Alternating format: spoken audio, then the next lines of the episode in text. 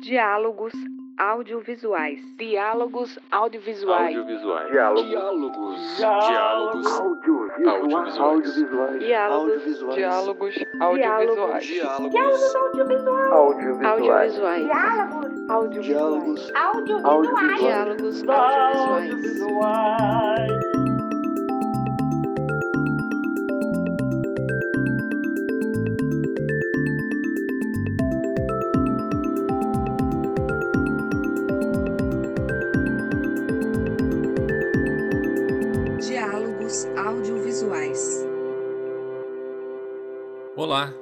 Sejam bem-vindas e bem-vindos ao episódio 1 do projeto Diálogos Audiovisuais.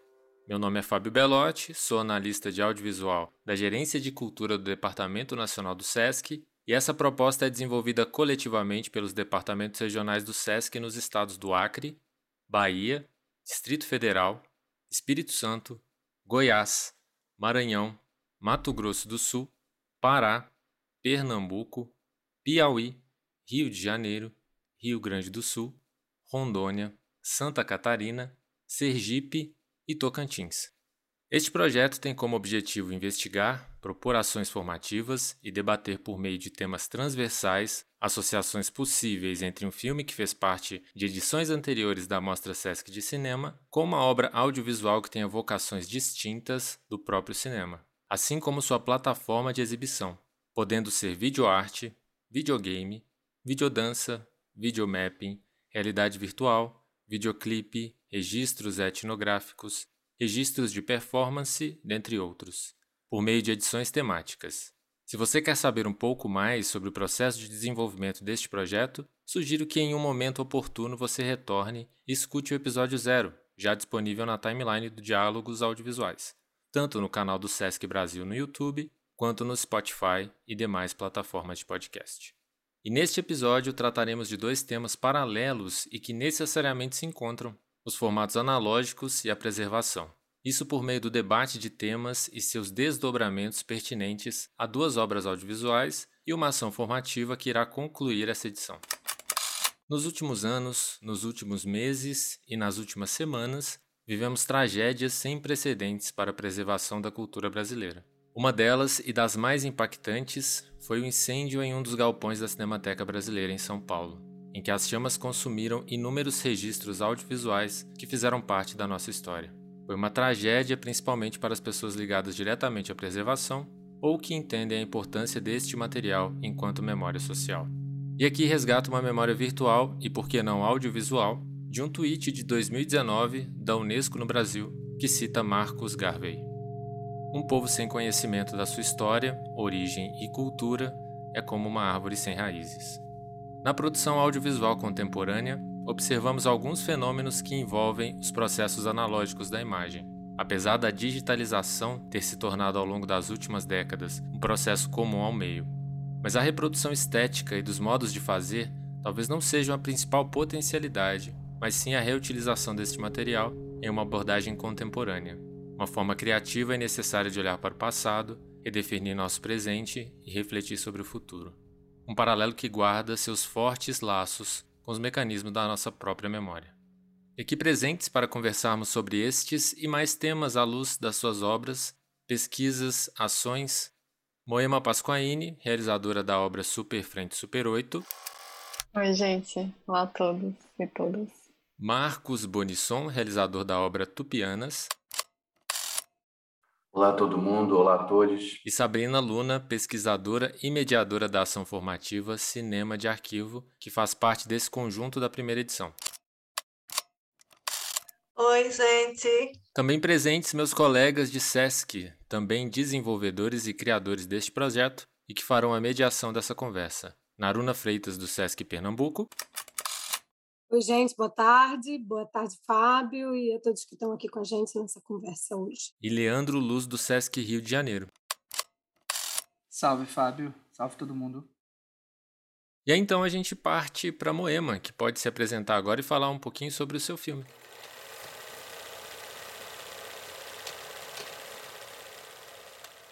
Obrigada, Fábio. Como você falou, né, eu sou a realizadora do Super Frente, Super 8. Trabalho com cinema já há alguns anos. comecei no cinema a partir da direção de fotografia, né? Foi a área que primeiro me cativou, me conquistou, por assim dizer. E a partir dela fui experimentando e experienciando assim outras coisas assim dentro do, do audiovisual, né? Quando eu fiz é, minha formação em cinema, eu tinha acesso, né, naquela época a gente fazia a nossa formação em película, né, ainda. Então isso eu tô falando 2008 ou 2010 mais ou menos.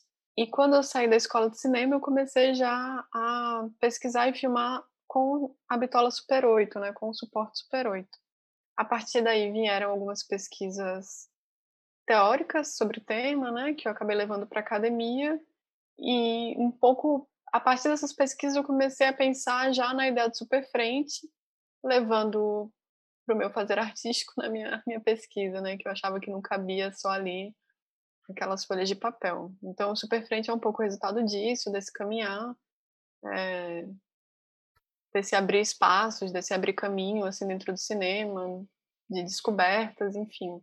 Uma obra que foi feita na época com o apoio do, do Ministério da Cultura, né, do SAV, então reforçando aqui só para a gente colocar mesmo na cabeça de todos quanto é importante as políticas públicas, sem ela eu não teria conseguido fazer esse filme. Obrigado, Moema. Agora eu passo para o Marcos se apresentar também e falar um pouquinho sobre Utopianas.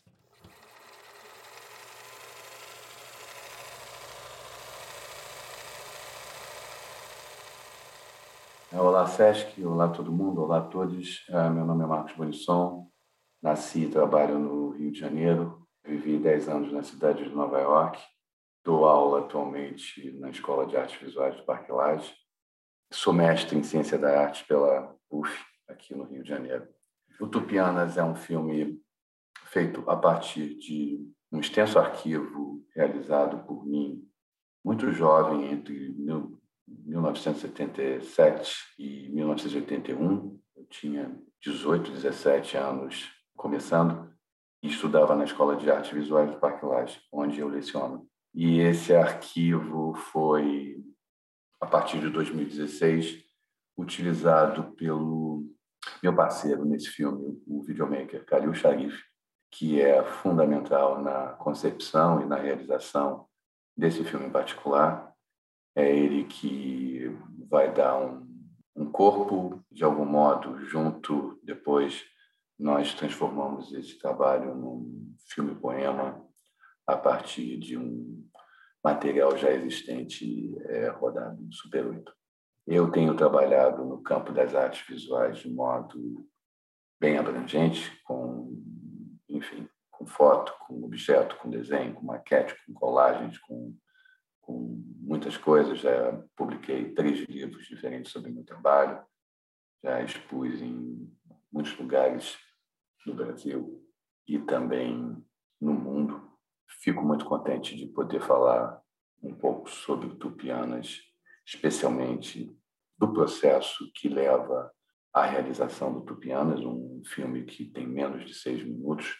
É muito importante pensar como um filme-poema acaba se tornando o que ele é a partir do que ele foi, ou seja, a partir do material como ele começou um material de arquivo e que acaba se tornando, de algum modo, um processo de anarquivo, no caso especificamente com o trabalho do meu parceiro, Calil Xavier. Obrigado, Marcos. E agora eu passo para Sabrina, falar um pouquinho sobre ela, sobre a ação formativa.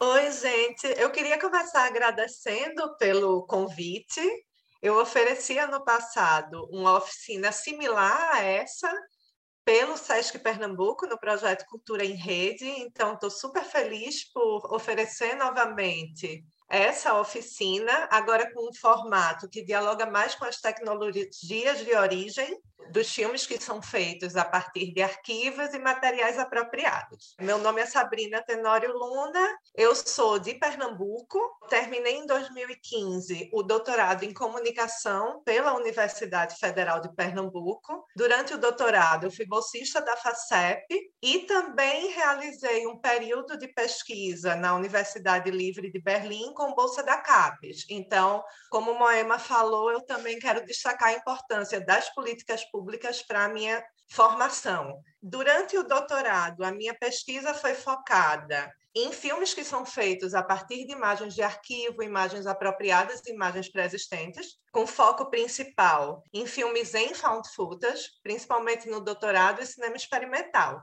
Desde então, eu tenho escrito sobre o tema, eu tenho um curta-metragem também que foi feito com imagens pré-existentes, encontradas no arquivo da internet, o The Internet Archive, e eu também trabalho como curadora e produtora de mostras e festivais. Na oficina que vai ser oferecida, que é o Cinema de Arquivo, uso de imagens pré-existentes no documentário e no cinema experimental, eu vou procurar, vamos dizer, contar a história do cinema a partir dessa outra perspectiva, a partir da perspectiva de documentários e filmes experimentais que são feitos a partir de materiais pré-existentes. E dialogar sobre os conceitos de arquivo, sobre o conceito de memória e também sobre essa ideia de arquivo em si, de uma obra que relê, repensa a partir desses materiais uma situação que é vivida no então futuro do momento, assim, do momento da obra que é feita a partir disso. Então eu começo pegando por esse viés tecnológico, justamente para pensar em termos de preservação, em termos de materialidade e pensar nessas transformações todas que a gente vem vivendo no decorrer do último século e alguma coisa. Obrigado, Sabrina. Então, a gente agora tem um grande desafio aqui de tentar estabelecer essas pontes entre os dois filmes, Super Frente Super 8 e Tupianas, e incluir também a Sabrina nesse debate. E eu gostaria que Naruna e Leandro também participassem, pegassem a palavra. Me chamo Naruna Freitas, trabalho aqui no SESC de Pernambuco. Sou instrutora de atividades artísticas aqui, lido com o audiovisual no estado e nas unidades do SESC, nas 17 unidades onde a gente atua com essa linguagem. Em primeiro, assim, uma coisa que eu gostaria de trazer para a discussão, um comentário, talvez nem todos que estejam ouvindo agora esse podcast não saibam dessa capilaridade do SESC e de como será importante para a gente trazer essa discussão dos arquivos digitais e dessa preservação e trazer esse assunto nesse formato de discussão. A gente trabalha com arte, educação nas unidades, então todo esse material que compõe, que comporá o projeto Diálogos Audiovisuais, essas obras farão parte do nosso acervo de trabalho junto ao nosso público. Não só nesse momento de discussão, mas tem durante um ano essa obra estará sob, o nossa, sob a nossa guarda também, e ela será repercutida, reverberada nas programações artísticas do SESC, né? por todo o Brasil. Isso é um aspecto muito importante. Eu queria inicialmente que depois vocês comentassem como é que vocês também enxergam essa ação do SESC no campo da política cultural. Esse processo faz parte da nossa política cultural eu fico com a seguinte curiosidade logo de início. A gente está vivendo uma explosão digital, né? A gente está agora uh, numa espécie de produção em looping em que todos podem produzir imagens e sons, imagens e tudo. A gente vive essa explosão nesse momento por conta da pandemia da Covid-19 que nos colocou num lugar ainda mais esgarçado de produção de informação, de imagens e desse consumo, né? Como é que ficam essas possibilidades de imprimir um determinado arquivo no mundo mundo e ativá-lo poeticamente. Digo imprimir no sentido de criar e garantir acesso sobre eles. Sobretudo, eu acho que é uma pergunta que fica no campo de como vocês pensam daqui para frente com essa explosão, sobretudo porque o trabalho de vocês vem dessa coisa do Super 8 e que tinha um processo de trabalho diferente desse que a gente vê agora no digital.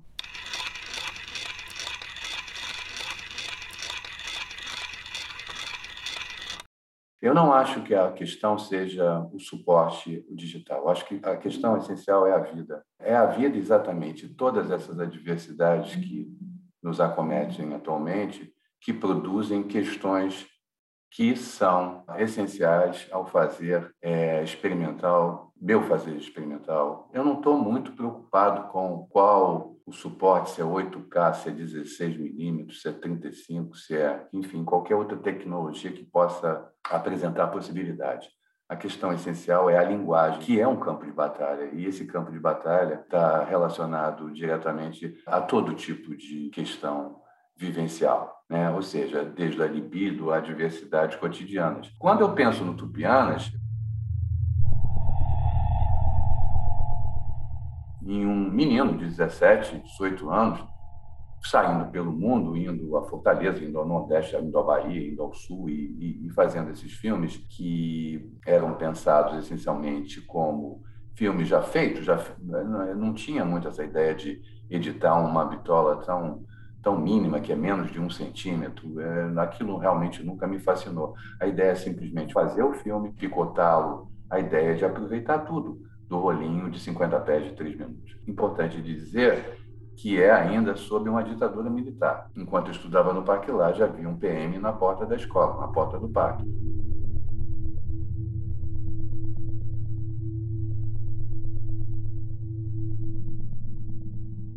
A minha atuação estava especialmente em descobertas do corpo e descobertas das linguagens das artes dentro da Escola de Artes Visuais. Eu, eu vejo com 17 unidades do SESC pelo Brasil todo. Não ainda não existe SESC no mundo, mas quizá talvez daqui a pouco, quem sabe. Isso tudo tem muito a ver com subjetivação, tem a ver com ações de um sujeito, né? Um sujeito, no caso, o jovem Marcos Bonisson, fazendo uma Super 8 na mão e completamente embriagado, à deriva por um país marcado naquela época pelo signo da diversidade e continua marcado pelo signo da diversidade. Mas, assim, numa segunda instância, né, isso se inicia em 1977, o Tupianas especificamente, e a gente pula para 2016, quando o Calil Sharif pede para poder olhar esses quase 120 minutos de, de acervo de filminhos, e eu falo, sim, cara, com o maior prazer. Dou a ele esse acervo e ele, depois de um mês mais ou menos, me apresenta um, filme de aproximadamente 10 minutos naquele momento, e eu fico completamente mesmerizado, hipnotizado, encantado. Claro, eu não poderia fazer aquilo. Isso somente o Calil podia, um distanciamento talvez. Mas poder é, trabalhar aquilo com, de um modo tão incrível que fez com que ativasse em mim esse desejo de também trabalhar aquilo. E a gente começa a colar, fazer essa colagem que vai resultar no filme Tupianos. Eu tenho alma de anarquista. Então, o anarquismo entra aí para mim como uma possibilidade muito evidente.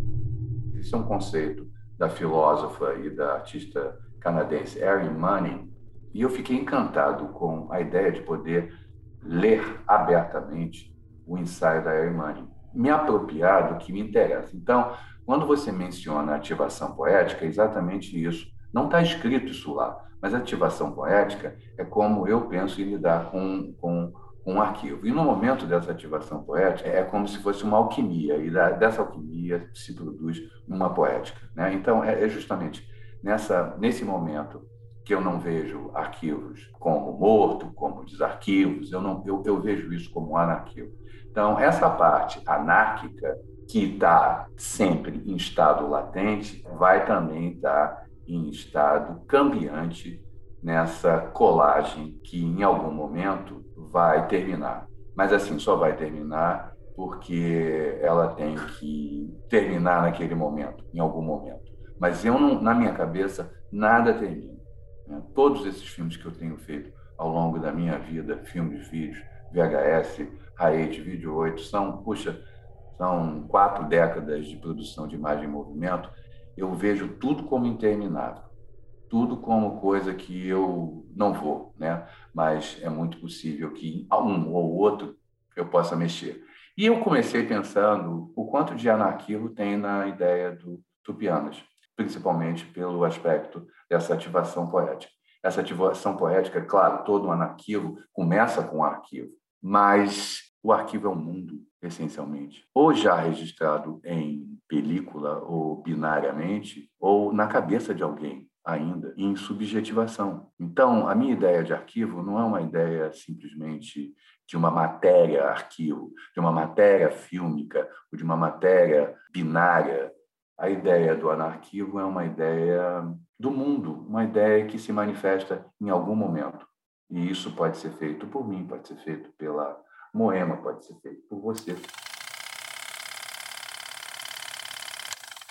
Pensando nessa ideia de arquivo e de anarquivo, o meu primeiro interesse de pesquisa, o primeiro tema que eu pesquiso dentro dos filmes feitos não só de arquivos, mas de imagens pré-existentes como um todo, é o found footage, que ele parte muito fortemente dessa pesquisa de anarquivo. Inclusive, quando eu penso na conceituação do arquivo, eu uso principalmente o livro Mal de Arquivo, que é de Jacques Derrida, aonde ele questiona o tempo todo esse arquivo como um local de poder, como um local também que não só salva o material, mas que também propõe um tipo de leitura que deve ser seguido para quem recebe esse material. Então, o que me fascina no cinema é quando esse uso do material pré-existente é feito de forma crítica. E eu acho que isso fica ainda mais forte quando a gente tem o arquivo por trás, quando a gente tem a referência do tempo anterior para realizar essa análise ou para realizar essa crítica ou para realizar essa releitura como um todo. Então, eu penso essa ideia do anarquivo justamente como essa ideia de ativar, tanto como vocês colocaram, de uma ativação poética, como de uma ativação de novos sentidos. Se apropriar do que aconteceu em um outro tempo, ou muitas vezes quando a gente pensa no digital, tipo, eu tenho me interessado muito pelo remix, que é uma estética que tem muita relação com o digital e com, uma, com a produção magnética, a produção de TV, que reflete muito sobre o tempo presente até nessa apropriação, esse uso anárquico do arquivo, mas que, na verdade, eu penso que vai para um outro lugar, porque ele muitas vezes não passa pela instituição. Eu acho que um dos grandes problemas do digital, e que a gente provavelmente vai resolver com o decorrer, porque quando a gente pensa no cinema, a gente também teve esse problema de arquivamento no começo do cinema. Muitos filmes do começo do cinema não tinham nem créditos. E muitos filmes que foram produzidos no começo do cinema foram creditados de forma errônea, tiveram várias releituras, assim, de filmes que foram creditados como dirigidos por homens, por exemplo, e eram dirigidos por mulheres. Então a gente tem um apagamento muito grande disso. Então talvez a gente esteja vivendo isso nesse momento do digital. E eu acredito que isso é porque quando a gente pensa nessa produção digital hoje em dia, a gente não pensa nela em termos de arquivamento, elas estão em repositórios e repositórios que são privados. Elas passam por permissões que são permissões feitas pelas redes. Não existe um debate público, mesmo que a gente pense no conceito de arquivo. E nesse poder do arquivo, como um poder que a gente tem que questionar, que a gente tem que tentar um alargamento, a gente está pensando em um debate democrático, a gente está pensando em um debate público, aonde a gente tem que incluir, aonde a gente tem que rever de fato. Mas no caso caso do digital e do repositório, não. A gente está lidando com negócios. Então, a gente não sabe quanto tempo essas imagens vão resistir e para onde elas irão quando de repente esses negócios forem vendidos ou modificarem as políticas. E, ao mesmo tempo que a gente tem uma certa facilidade de encontrar materiais e reutilizar, até porque muitos desses materiais não têm direitos autorais, essa coisa toda, eles podem ser perdidos com muita facilidade. Então, eu penso que esse debate, essa dinâmica em torno de dotar de um novo sentido, ela é muito importante para que a gente pense no que fazer com isso tudo.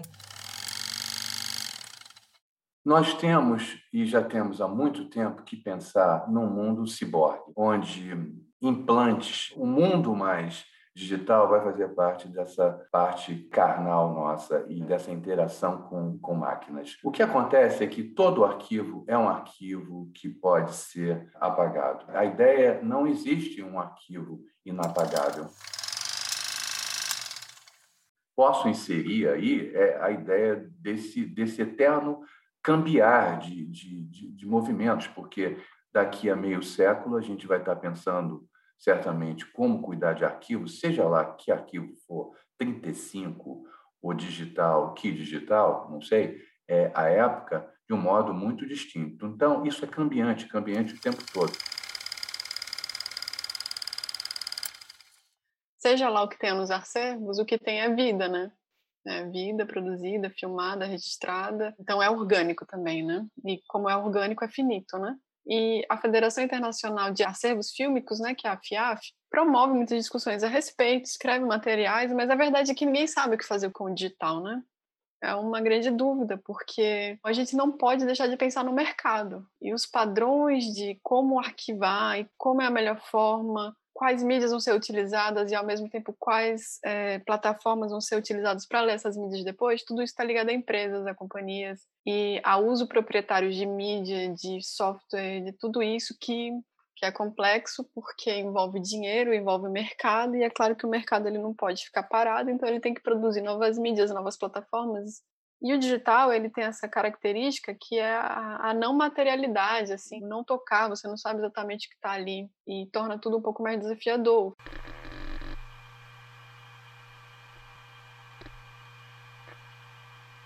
a gente não sabe exatamente onde estão os nossos dados, a gente nunca sabe isso, né? E aí a gente tem essa falsa impressão, né, de, essa falsa segurança, né, essa impressão de falsa segurança que plataformas como o YouTube, por exemplo, nos dão. É, a gente acha que está tudo lá no YouTube, né, o mundo está no YouTube, de fato está, mas pode não estar tá amanhã, né? E nesse sentido, a gente pensa também nos acervos é, físicos, porque quando a gente tem uma instituição de preservação e a gente tem também aquela falsa segurança de que aquilo ali vai estar realmente, né, salvaguardando tudo, também não é verdade. A mim, por exemplo, me faz refletir bastante o porquê nunca tivemos políticas de regionalização dos acervos. Porque tem filmes sergipanos lá na Cinemateca Brasileira que agora a gente não tem acesso nenhum, né? Se tivesse havido uma política pública de regionalização de acervos, ou seja, todo estado tivesse de fato um museu de imagem e som bem estruturado ou suas próprias cinematecas, talvez a gente não tivesse nesse apuro e nesse desespero que a gente está agora. Porque por mais que a Cinemateca Brasileira ela tenha dentro do seu escopo isso, né, salvaguardar o cinema brasileiro, também seria muito importante que as regiões tivessem algum tipo de autonomia nesse sentido, né?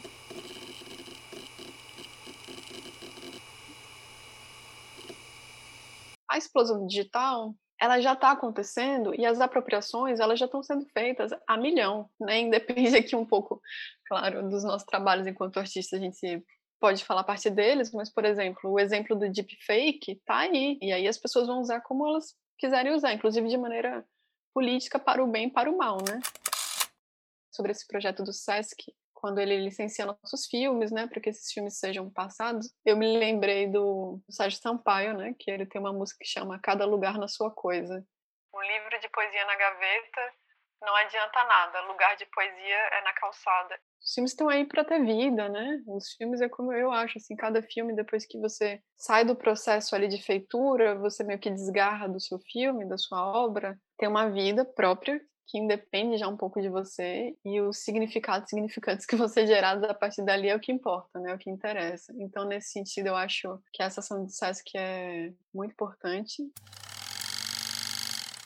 Me chamo Leandro Luiz, sou analista técnico de audiovisual da Gerência de Cultura do Sesc Rio e cuido de toda a programação, de toda a gestão, curadoria e ações das unidades aqui do estado do Rio. Antes de seguir esse fluxo, só fazer um adendo que a Moema citou a música Sérgio Sampaio, que achei uma citação incrível, até porque em determinado trecho posterior da música ele diz que é onde a pé vai, se gasta a sola. Eu acho que esse gastar da sola talvez tenha a ver um pouco com essa finitude desse arquivo todo que a gente está discutindo, então acho que foi uma a Moema foi precisa aí na escolha dessa, dessa canção. E isso aqui a gente está pensando só também nas obras em si, né? Quando a gente pensa no material bruto por exemplo, pensar num documentário, por exemplo, que geralmente né, tem uma quantidade de material gravado muito maior do que aquilo que, né, em geral, se resulta no produto final. É, o que, se pensar desse material bruto também, né? E aí eu parti dessa, desse preâmbulo para que a gente pudesse tentar entrar um pouquinho nos filmes, mergulhar um pouco nessas narrativas que vocês criaram e tentar se aproximar um pouco dos procedimentos narrativos que envolvem a montagem. Queria que vocês se debruçassem um pouquinho sobre isso.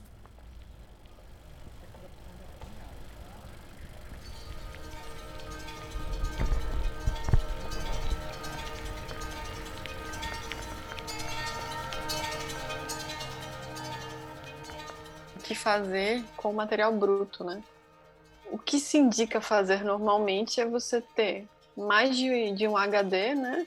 Com material bruto, então você replicar esse material bruto e, se possível, aí jogar numa nuvem e, se possível, esses HDs você armazenar em locais físicos diferentes, né? Os princípios também de, de preservação, né? Que seja em locais físicos diferentes para caso alguma coisa aconteça naquele lugar você ter, né? Aquilo replicado em outro lugar. Mas eu estou falando assim, é o básico, porém quando você pensa em um filme, dois, talvez seja possível. Quando você pensa em três, quatro, cinco, seis, sete, oito, nove, dez, e aí tudo começa a complicar. E essa coisa dessa organização, dessa catalogação também é dificílima. Tem muita coisa maravilhosa que fica de fora dos filmes, seja pelo que for, seja, enfim, são escolhas que são feitas naquele momento, mas que não quer dizer que o que não entrou naquele recorte não seja interessante, não seja importante, não seja inclusive até melhor, né?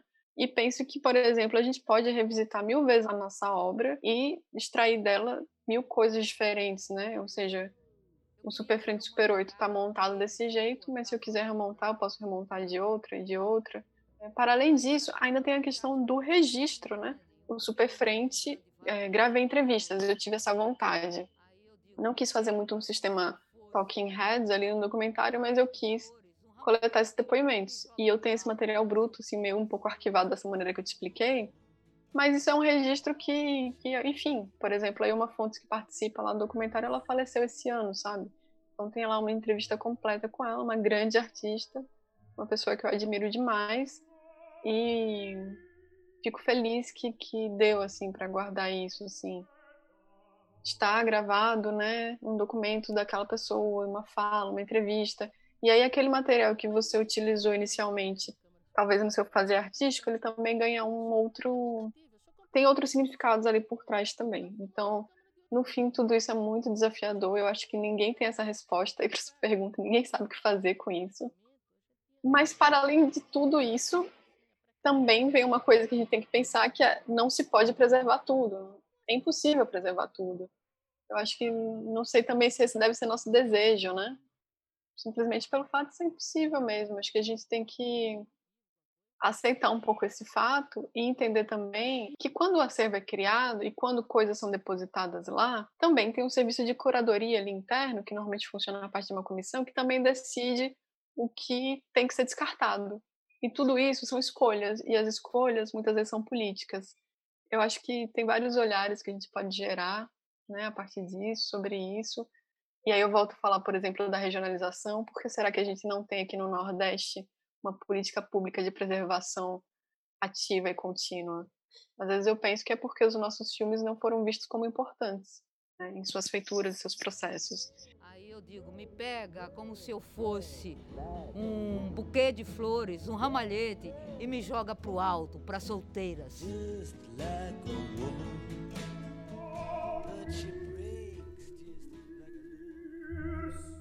Mais sobre a questão da estrutura e da montagem dentro do dentro da questão da colagem e da apropriação, do found footage, né, que eu uso bastante também. Eu vejo como fluxo, assim, como rio. É, no Superfrente eu uso muito um processo que, que é cinema sem câmera também para juntar, para unir esses fluxos, que é um fluxo de memória com o fluxo de presente, que é aqueles filmes pintados ali, né, que é o que meio que vai conectar tudo, né. Eu usei muito material dos anos 70, final de 70, principalmente ali 80, que foram os filmes que eu fui encontrando durante minha pesquisa, é, mas usei também muito material meu, que eu fui filmando ao longo de cinco anos. E eu escolhi, né, foi proposital, assim, foi pensado, né, foi uma vontade, um desejo não identificar esses materiais, não dizer o que é passado, o que é presente, e deixar isso um pouco como um aberto, assim, né, que as pessoas sequer pensassem sobre isso ao ver o filme.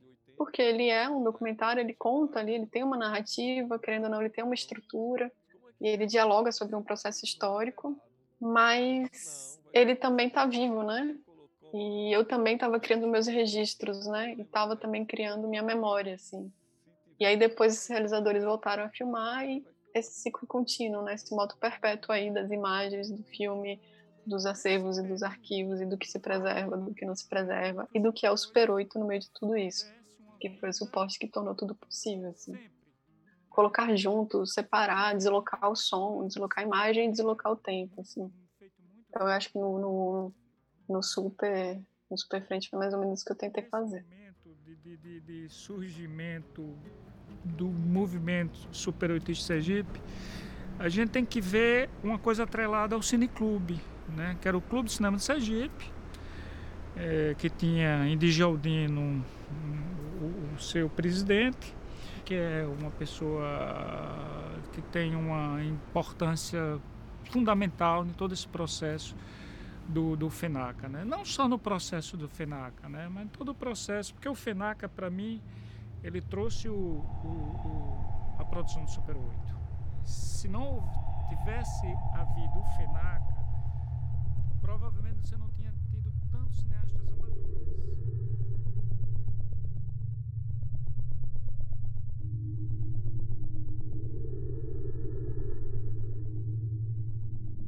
Em relação à colagem, eu acho que o seguinte, eu, eu sempre pensei, montagem é uma coisa linear e colagem é não linear. E eu trabalho com algo não linear, sempre trabalhei com algo não linear.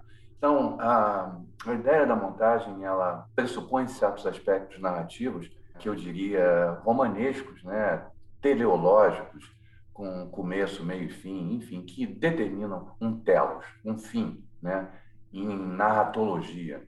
E, e, colagem, quer dizer, pressupõe aí algo mais em zigue-zague, mais sinuoso. Gosto da ideia de, de Godard e de Hélio de Sica, de um material permitir que você faça quatro, cinco filmes, o mesmo material. Eu acho isso absolutamente incrível, assim, porque eu tenho muito essa mesma visão. Acho que você pode usar uma parte do teu material aqui, ele pode usar também uma parte do teu material lá, e, enfim, isso é uma coisa muito de quem trabalha com, com, com filme experimental, né?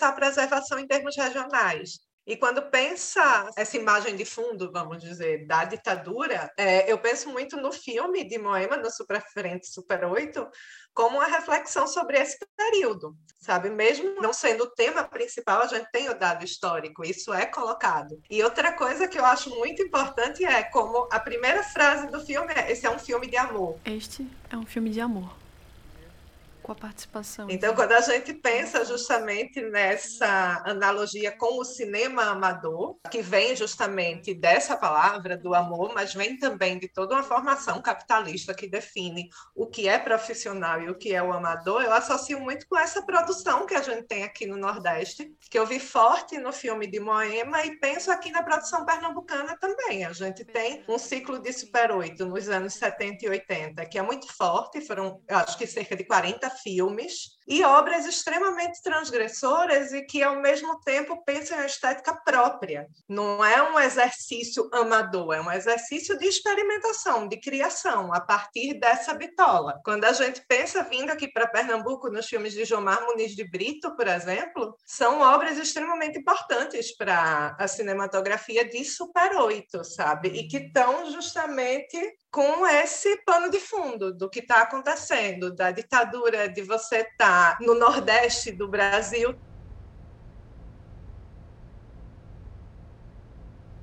Fui.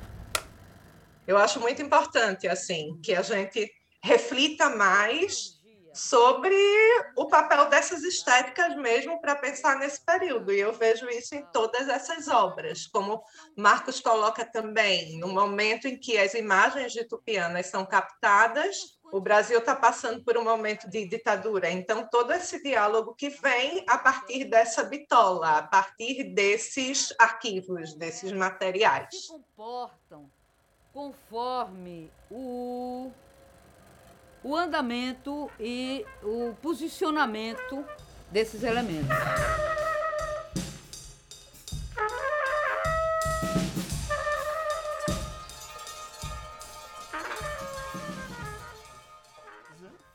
Como o Super 8 se espalhou né, dessa maneira rizomática assim, no país, que bom, o desejo de filmar ele já vinha ali se consolidando, né? A gente sempre ali desde a década de 20, uma indústria ali já trabalhando de uma ocupação mercadológica do que seria o cinema doméstico, né? Aquelas bitolas menores, assim, para se filmar festa infantil, se filmar viagem, claro, das famílias que tinham ali um pouco mais de grana para comprar esse tipo de equipamento. O Super 8 não foi a primeira, inclusive bitola, né? A gente tinha uma disputa ali mercadológica muito muito grande. Tem uma pesquisadora que trabalha com preservação, que é a Laila Foster, e no trabalho dela, ela, acervos domésticos na Cinemateca Brasileira, né? É, os desafios da catalogação desse acervo, que ela fala dessa disputa mercadológica, que foi a disputa que, no fim, estabeleceu o suporte às bitolas que se tornaram padrão, principalmente por uma exigência de existência de vida do mercado, né? E não tinha como você ter milhões de bitolas, milhões de suporte de um ponto de vista mercadológico, né? Onde é que cada um ia ter um tipo de bitola e os projetores como se fariam, né?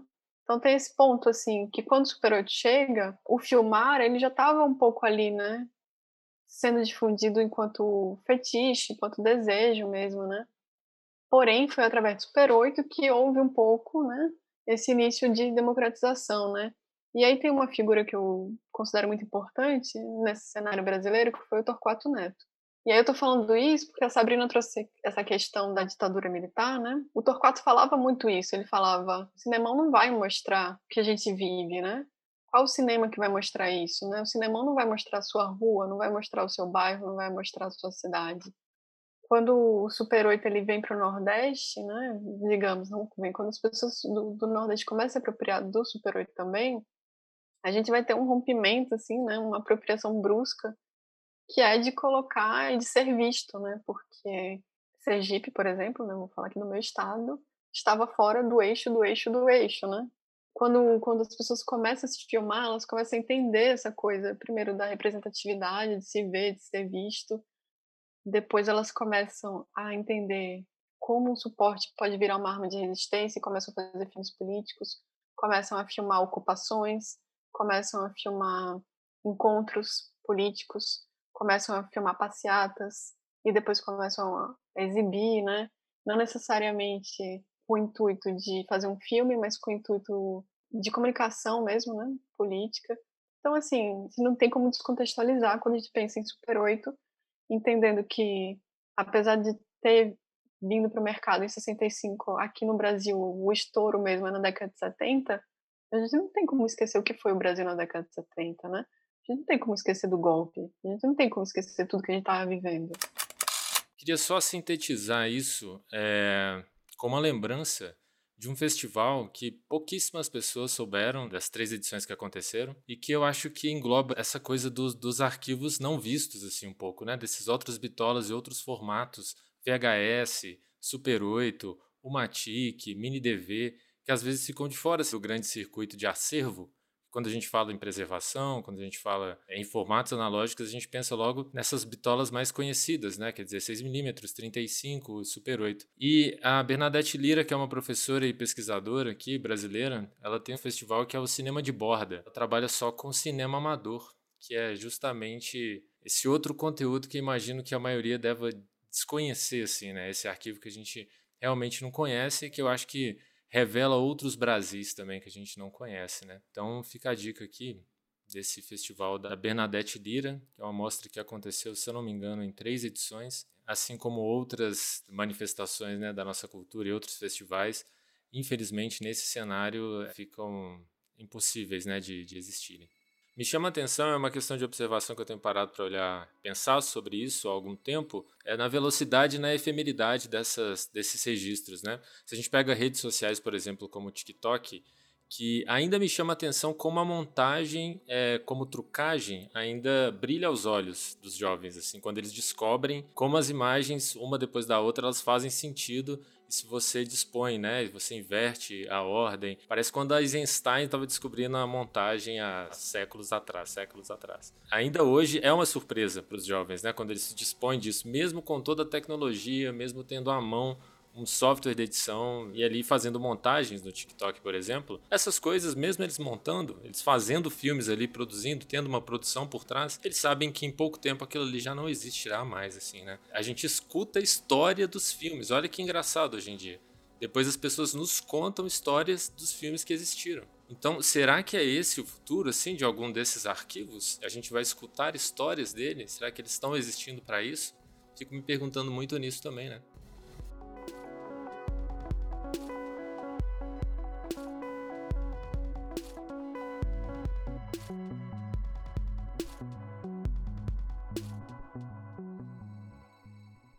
É que eu vou passar a palavra agora para vocês, uns, um minutinho assim para as considerações finais e se despedir. Eu queria, em nome de todo o SESC, agradecer a presença dos convidados, do Marco, da Moema, da Sabrina, dizer que, sobretudo, essa conversa aqui com vocês nos sinaliza né, as ativações possíveis das obras nesse tempo e com o público que o SESC irá trabalhar essa conversa é importante para a gente no campo da, da arte, educação e da gestão mesmo daquilo que a gente pretende nas, nas unidades do SESC. Então, muito obrigado pela presença de todos, um agradecimento pernambucano aí para vocês e espero que o podcast tenha muitos ouvintes também que possam compreender melhor, compreender e se aprofundar nessa, nesse projeto Diálogos Audiovisuais. Obrigada, colegas. A gente vai pegar a deixa da Naruna para também me despedir, agradecer. Foi ótimo o nosso papo aqui. A, né, a gente teve a responsabilidade de inaugurar aqui o projeto Diálogos Audiovisuais com essa edição número 1. E acho que a conversa foi para caminhos muito bons e certamente a gente vai poder reverberar esses assuntos aqui mais um pouquinho para frente nas nossas ações no SESC no Brasil todo. Obrigado, tá, gente? Um beijo em cada um de vocês. Bom, então aqui é a Sabrina, queria agradecer também pelo debate e pelo convite de participar aqui. É, espero que esse podcast seja muito assistido. Quem quiser entrar em contato, eu tenho um website aonde tem todos os meus contatos de redes sociais e os meus artigos, meus trabalhos publicados. Então é só entrar em contato por lá é www.cargocollective barra Sabrina Luna. E é isso, obrigada. É, obrigado a, a, a todos, é, a Moema, a Naruna, a Fábio, a Leandro, a Sabrina, e foi uma ótima conversa. Acho que a gente bateu um bolão aqui em campo cinemático, que eu penso relevante para um jovem realizador e, e gente que também é experiente, principalmente no campo do, do, do Super 8, né? Uma, um, um suporte específico que nós conversamos aqui bastante. E fico muito contente de ter aqui é, gente de Pernambuco, gente de Sergipe gente do Rio, e isso é muito legal. Eu acho que deveria ser sempre assim. Então, é, obrigado a todo mundo. Bom, queria agradecer também. Muito obrigada pelo convite, né? Muito obrigada, Sesc. Obrigada a todos. É isso, gente. Eu acho que essas ações são super importantes, né? Pra gente é muito legal estar tá, tá podendo estar em roda, né? E estar em roda em pandemia ganha outro significado também. Eu acho que a troca ela é potente, né? Então, desejo vida longa ao Diálogos Audiovisuais e quero também escutar os próximos episódios que virão por aí. Obrigada. Obrigado. Mais uma vez eu agradeço aqui a participação de vocês, Moema, Sabrina e Marcos, fizeram parte dessa primeira edição. Finalizamos aqui este episódio com o um convite para você que está nos ouvindo acompanhar e participar de todas as edições do projeto. Lembrando que todas as obras comentadas neste episódio, Super Frente Super 8 e Tupianas, estão disponíveis gratuitamente para visualização no canal do YouTube do Sesc Brasil com o link na descrição. A produção deste projeto é do Departamento Nacional do SESC, a ação formativa proposta para essa edição é do SESC Pernambuco, a concepção sonora e edição é de Daniel Nunes. E a distribuição nas plataformas de podcasts é do SESC Rio de Janeiro. Um abraço, aproveitem os filmes, boas sessões e até a próxima.